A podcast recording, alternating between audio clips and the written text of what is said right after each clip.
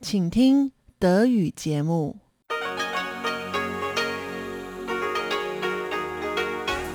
Hier ist Radio Taiwan International.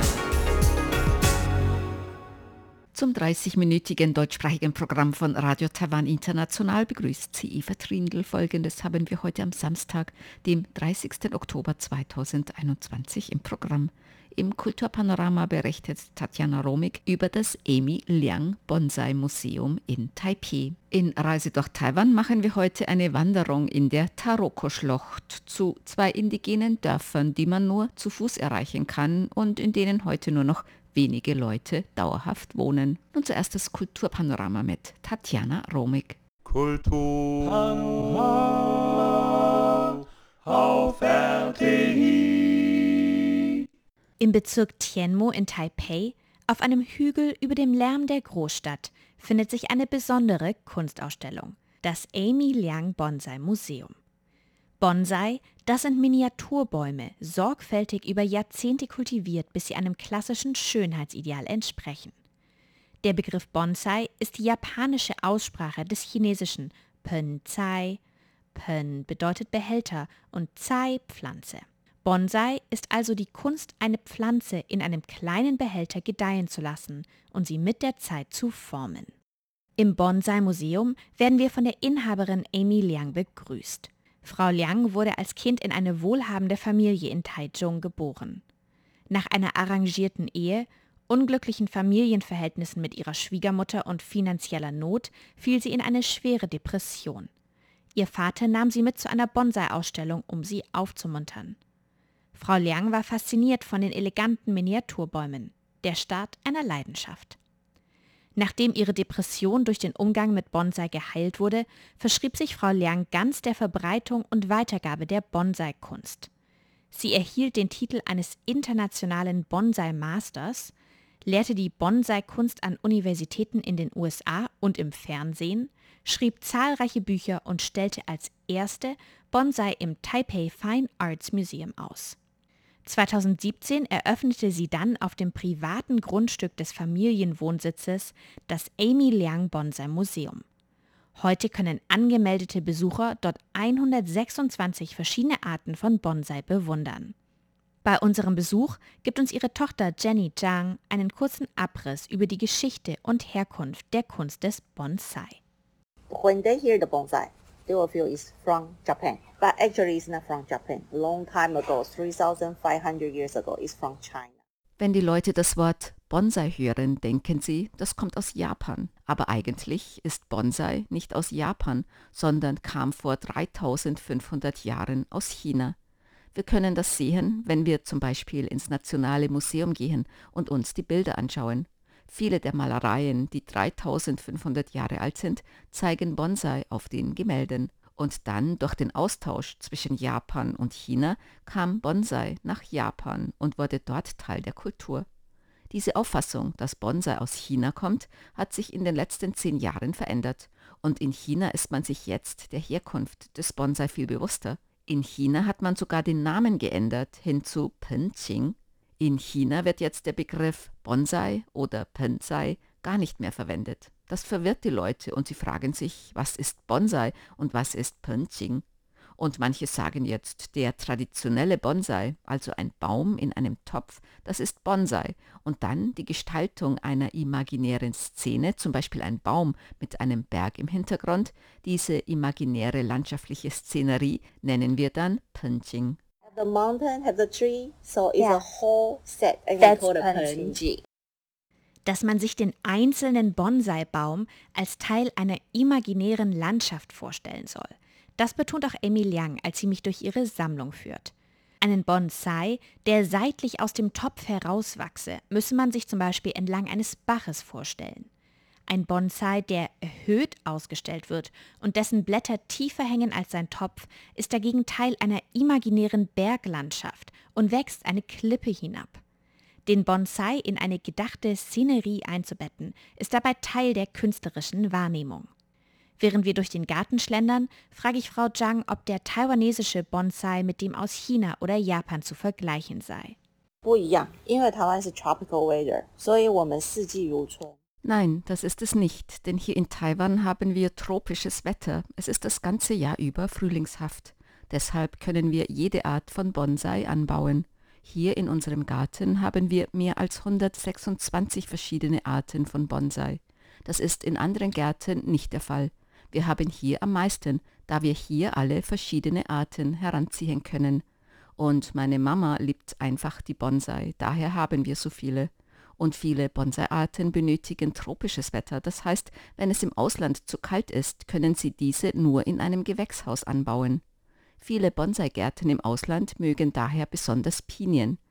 In Thailand zum Beispiel, deren Wetter ist mit unserem vergleichbar. Nur für einige Sorten wie Pinien ist es dort zu heiß aber hier in Taiwan können wir wirklich alle Bonsai-Arten heranziehen. Daher ist unsere Artenvielfalt am größten. Viele Europäer kommen hierher und sind total überrascht davon, wie viele Bonsai-Arten wir hier haben.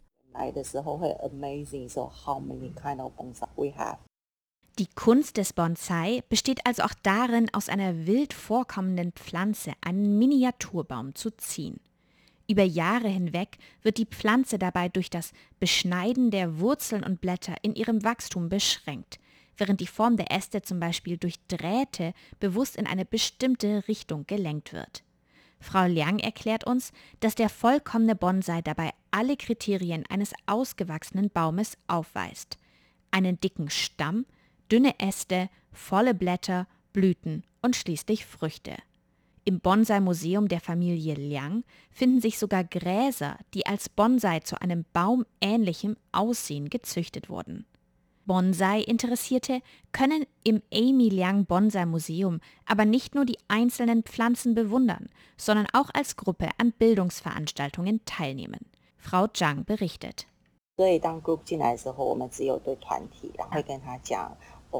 Wir bieten nur Aktivitäten für Gruppen an und dann stellen wir ihnen die Geschichte von Bonsai kurz vor. Aber mir ist es vor allem wichtig zu vermitteln, wie man den Bonsai genießen oder betrachten sollte. Zum Beispiel, auf welche Dinge man achten sollte. Oder dass man aus einem 45-Grad-Winkel den Bonsai anschaut, den Stamm, die Äste und die Blätter bewundert. Und wenn die Besucher den Bonsai genießen, dann können sie an einem Workshop teilnehmen. Aber das Wichtigste ist wirklich, dass Besucher diese Kunst des Bonsai verstehen, denn wir nennen es Living Art, lebende Kunst. Denn mit dem Fluss der Zeit verändert sich auch der Bonsai.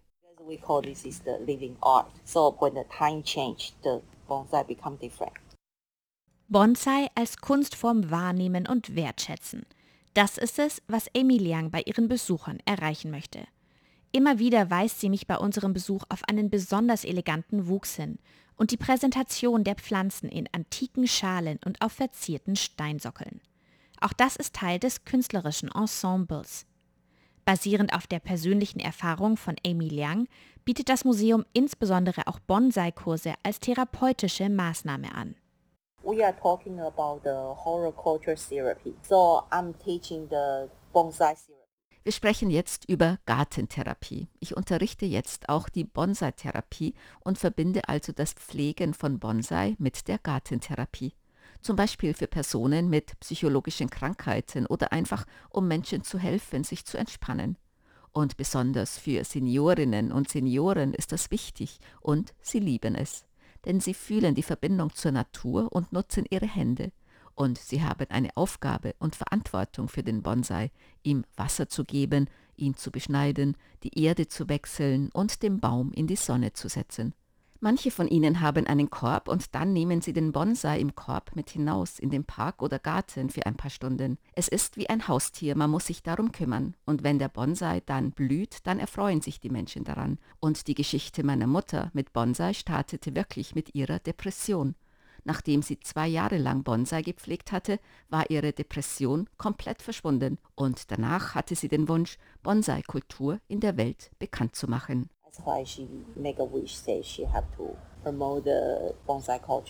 Bonsai-Interessierte können das private Museum nach vorheriger Kontaktaufnahme besichtigen oder sich über Facebook zu einem der Bonsai-Seminare anmelden. Das war ein Beitrag von Tatjana Romig.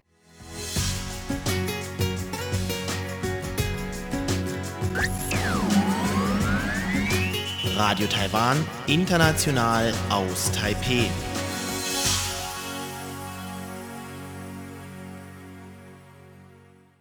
Nun geht es weiter mit Reise durch Taiwan.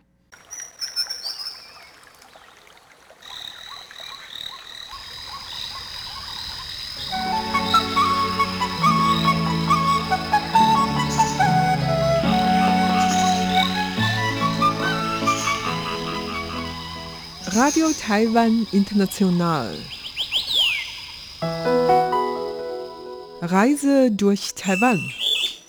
Herzlich willkommen, liebe Hörerinnen und Hörer. Heute bei Reise durch Taiwan am Mikrofon begrüßen Sie Eva Trindl und Tatjana Romig. Eva wird uns heute über einen Ausflug zu zwei Ureinwohnerdörfern in der Taroko-Schlucht berichten, etwas abseits der normalen touristischen Pfade. Und liebe Eva, magst du uns berichten, wann und wie du dorthin gereist bist? Ich bin mit einer Gruppe von Freunden zusammen hingereist. Das war, ich weiß nicht mehr, das war im Frühjahr, glaube ich.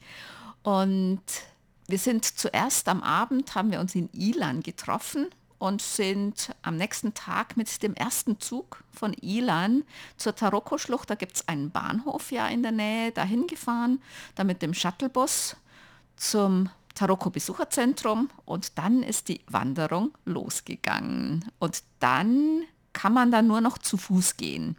Also zu diesen beiden Dörfern, die heißen Datong und Dali, da kann man nur zu Fuß gehen. Da kann man weder mit dem Auto hinfahren, noch kann man mit dem Motorrad hinfahren, noch kann man mit dem Mountainbike hinfahren. Da ist man wirklich auf seine zwei Beine angewiesen.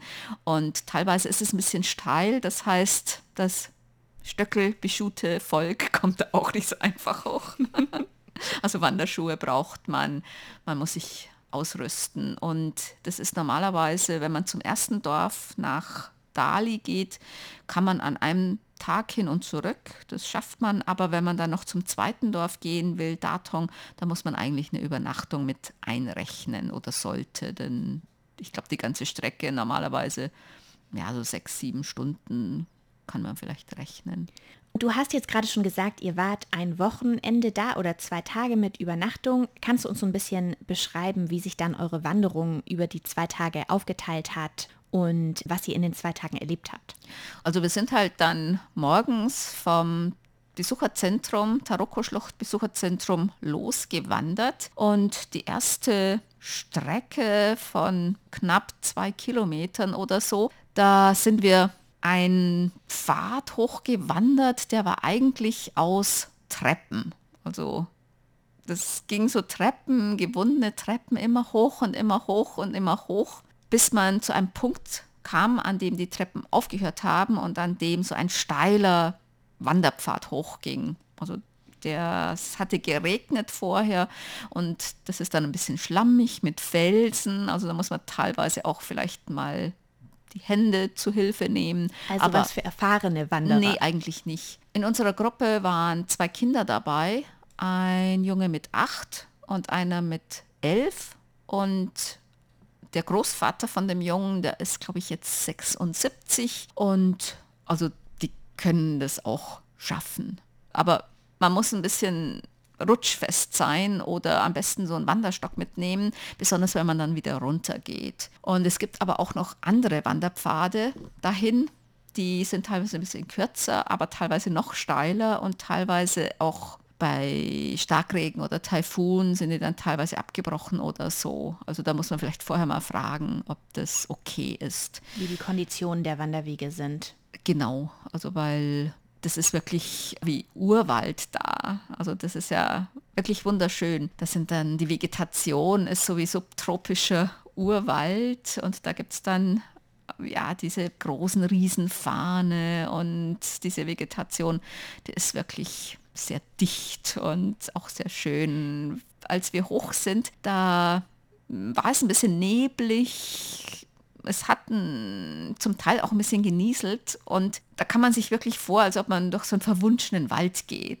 Und das heißt, ihr seid dann den ersten Tag die Strecke hochgewandert. Wie lange wandert man da? Vier, fünf Stunden, bis man oben ist? Oder wie gestaltet sich das? Also, wenn man Wanderführer ansieht, dann heißt es bis zum Dorf, also bis zu dem weitesten Dorf, sollte man so sechs, sieben Stunden einplanen. Und wir hatten natürlich zwei Kinder dabei, die wollten natürlich dann, weiß nicht, Frösche gucken und Insekten gucken und Käfer gucken und fragten, was ist denn das für ein Baum und was ist das?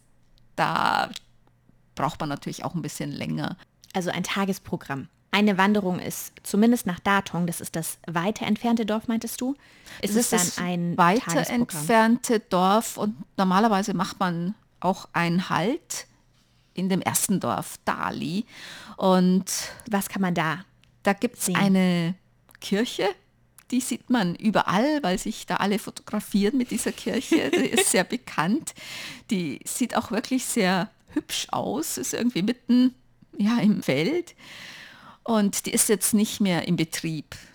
Das Dorf, das war eigentlich noch bis, ja, so, ich glaube 1980 bewohnt, auch das andere Dorf und die Bewohner wurden dann umgesiedelt. Und in diesem Dorf Dali, diesem ersten Dorf, da gibt es auch noch so eine Ruine von einer Polizeistation, die war auch noch bis 1980 im Betrieb. Es gab früher noch eine Grundschule dort, auch in dem weiter entfernten Dorf, das heißt Datong oder Skatang. Da gab es auch eine Schule, ich glaube während der japanischen Kolonialzeit auch teilweise Polizeistationen. Und nachdem die Bewohner dann umgesiedelt sind, ist diese Kirche nicht mehr in Betrieb und auch die Polizeistation nicht mehr in Betrieb. Und in diesem ersten Dorf in Dali, da gibt es wenige Häuser, die noch permanent bewohnt sind. Und ich glaube, einmal im Jahr oder so, da gibt es dann aber auch ein Konzert da oben mit Musikern, der Truku, die dann ein Konzert geben, also wirklich da oben. Wenn ich mal Zeit habe, dann gehe ich da mal hin zu diesem Konzert. Ist ja. das noch auf deiner Taiwan Bucketlist? Das ist noch auf meiner Taiwan Bucketlist, genau.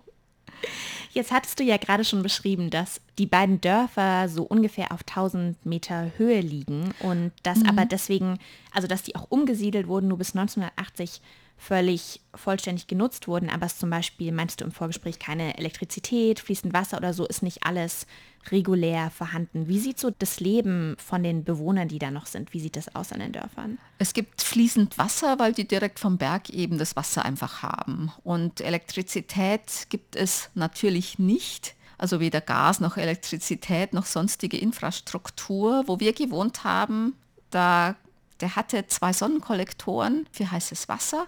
Die hatten so zwei so Unterkünfte gebaut aus Bambus und Wellblech. Also sehr, sehr einfach, eins zum Wohnen und dann noch etwas, da hatten sie gekocht und dann noch etwas, da konnte man waschen.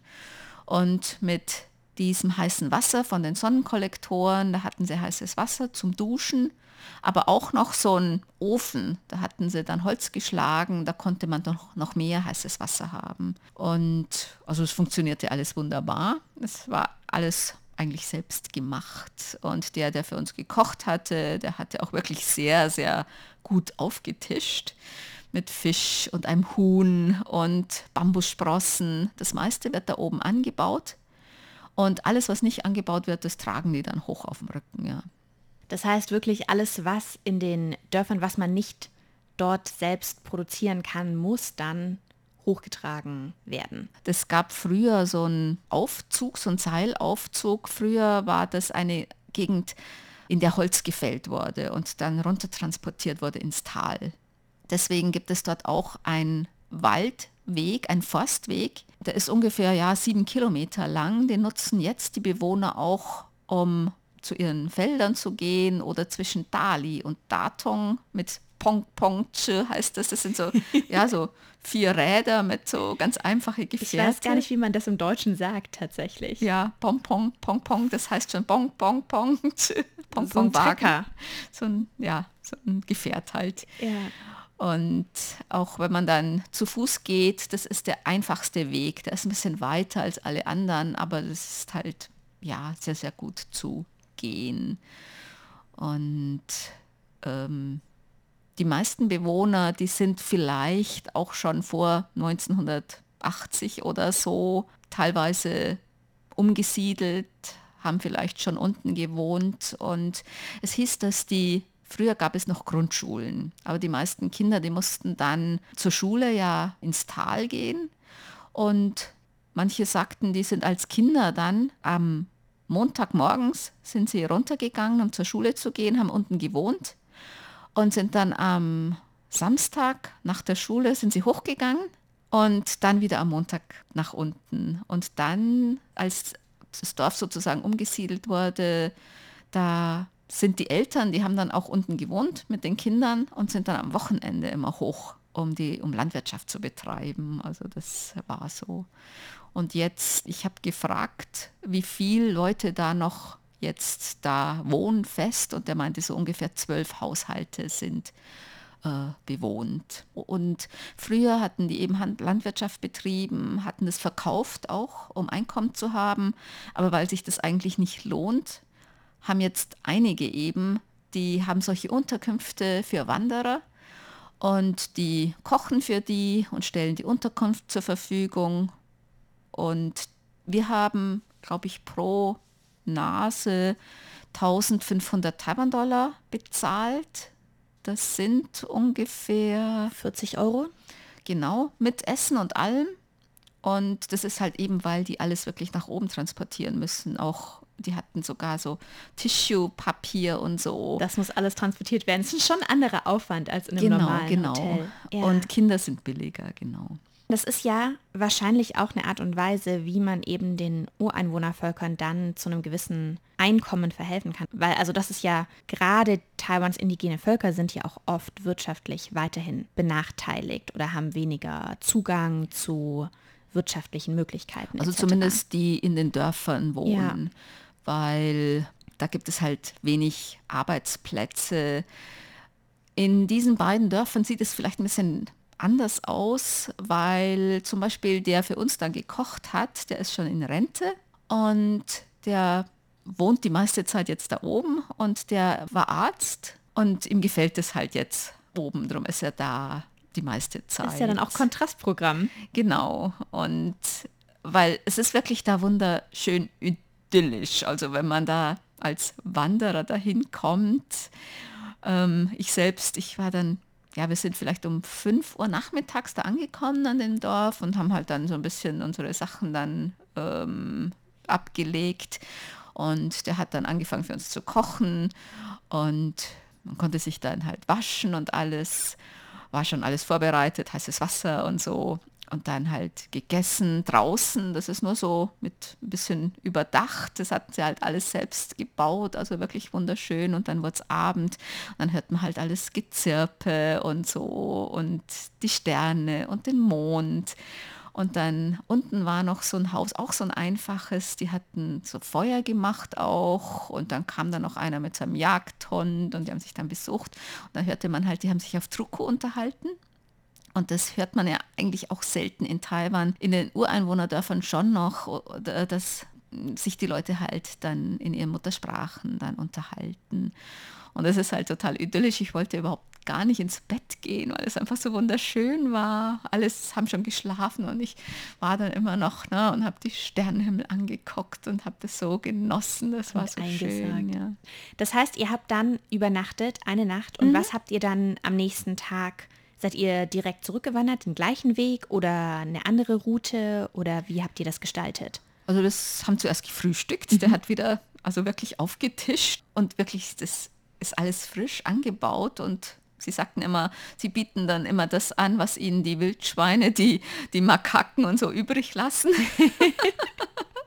und wir sind dann den gleichen Weg wieder zurückgewandert. Wir hatten gefragt, ob man den anderen Weg vielleicht runterwandern kann. Der ist ein bisschen steiler und so. Und die meinten dann, "Hm, wir haben Kinder dabei und so, am besten nicht, es wäre sicherer, den anderen Weg zurückzugehen, weil der ist, es hatte auch geregnet halt am Tag vorher und das ist halt sehr rutschig und sehr steil teilweise und die meinten, äh, mit Kindern und so, vielleicht ist es doch besser, wenn wir den anderen Weg Den gehen. sichereren. Genau, deswegen sind wir den gleichen Weg wieder zurückgegangen, aber bei Sonnenschein.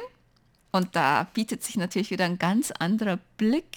Also wenn die Sonne dann durch diese Farndächer und durch, es ist ja alles so üppig, ne? Und dann morgens da zwitschern dann die Vögel und äh, das ist wirklich ein sehr, sehr schöner Weg auch zu gehen. Also es war wirklich sehr schön. Und dieses Stück, was dann ein bisschen steiler wird und so, das ist ein bisschen rutschiger. Ja, da muss man ein bisschen aufpassen. Ich hatte die Regenhose angezogen, damit ich auch mit dem Hintern bremsen kann zur Not. Aber wirklich eine wunderschöne Wanderung. Und du hattest jetzt ja vorhin schon angesprochen, dass Sie in dem Dorf Truku gesprochen haben. Mhm. Habt ihr denn ansonsten, seid ihr in Berührung gekommen mit der Kultur der Taroko oder Truku, die eben in diesen Dörfern wohnen? Also da trifft man wenig Leute und mit denen man sich unterhält. Wenn es nicht andere Wanderer sind, dann sind es Troko. Ne? Dann kann man natürlich dann fragen, wie war das früher oder die haben halt dann auch erzählt, ähm, wie sie jetzt da leben und warum sie da jetzt am Dorf sind, weil es halt kühler ist, weil es angenehmer ist, weil es ihnen in unten oft ein bisschen zu trublich ist und so. Und eigentlich die Troko oder Druko, die das ist ein Ureinwohnervolk, das 2004 offiziell anerkannt wurde. Die waren früher als Teil der Atayal anerkannt sozusagen, als Teil der Atayal und die sind sehr verwandt mit den Sedik. Die Sedik, die wurden 2008 anerkannt, die wohnen auch in der Gegend und die Sprache Truko und Sedik ist eigentlich ziemlich ähnlich und auch die Kultur, also die sind schon verwandt, also Droko und Sidik, genau. Und jetzt aber würde ich annehmen, lebt der Großteil der Trokun nicht mehr in den Dörfern. Also die leben jetzt nicht mehr in diesen Dörfern Datong und Dali, sondern am Eingang der Taroko-Schlucht. Da gibt es so eine Siedlung und da wurden eigentlich die meisten, die früher in Datong und Dali noch gelebt haben, die leben dort. Und manche, die gehen dann noch hoch, um Landwirtschaft zu betreiben, aber wohnen die meiste Zeit halt unten im Tal. Und manche, denen gefällt es halt besser da in Dali oder Datung. Und manche, die gehen auch ständig hin und her. Und es gibt zum Beispiel einen ganz bekannten alten Mann, der hat auch so eine Unterkunft für Wanderer und der ist über 80 und der ist immer noch ständig unterwegs und der hat eine Unterkunft, das ist irgendwie zwischen den beiden Dörfern. Da geht es zu einem Berg, der heißt Liu Berg. Mhm. Wir sind da nicht hoch, weil wir eben mit den Kindern und so ähm, sind wir da nicht mehr hoch. Und da gibt es dann noch so eine Aussichtsplattform und der ist total rüstig und mit seinen, weiß nicht, über 80 Jahren ist er immer noch jeden Tag um 5 Uhr morgens steht er auf und arbeitet und kocht für die Leute und sagt ihm so, ihr müsst nur anrufen ne? und dann bereite ich alles für euch vor. Eva, es klingt ja schon durch, wie begeistert du von deiner Reise mhm. dorthin bist. Für wen würdest du das denn empfehlen? Eigentlich für alle die ein bisschen gut zu Fuß sind, die sich auch nicht scheuen, ganz, ganz einfache Unterkünfte ohne Strom und ohne alles. Und man muss vorher Bescheid sagen, man muss anrufen. Und vom Hinkommen her, man kann dort mit dem Zug hinfahren und mit dem Shuttlebus, also zur Taroko. Man kann da eigentlich auch von der Bahnstation zu Fuß zu diesem Visitor Center von der Taroko-Schlucht gehen und dann kommt man hoch. Also das Hinkommen ist eigentlich nicht das Problem. Das ist eigentlich für alle geeignet, die mm, Lust haben, ein bisschen ja, Abseits auch in die Natur zu, zu gehen. Kann ich für alle empfehlen eigentlich. Ja, wunderbar. Vielen Dank für diesen Reisebericht. Ja, gern. Es hat mir viel Spaß gemacht. Am Mikrofon verabschieden sich Eva Trindl und Tatjana Romig. Sie hörten das deutschsprachige Programm von Radio Taiwan International am Samstag, dem 30. Oktober 2021. Unsere E-Mail-Adresse ist deutsch.rti.org.tv. Im Internet finden Sie uns unter www.rti.org.tv rti.org.tv, dann auf Deutsch. Dort finden Sie auch Nachrichten, weitere Beiträge und die Links zu unserer Facebook-Seite und zu unserem YouTube-Kanal. Über Kurzwelle senden wir täglich von 19 bis 19.30 Uhr UTC auf der Frequenz 5900 kHz.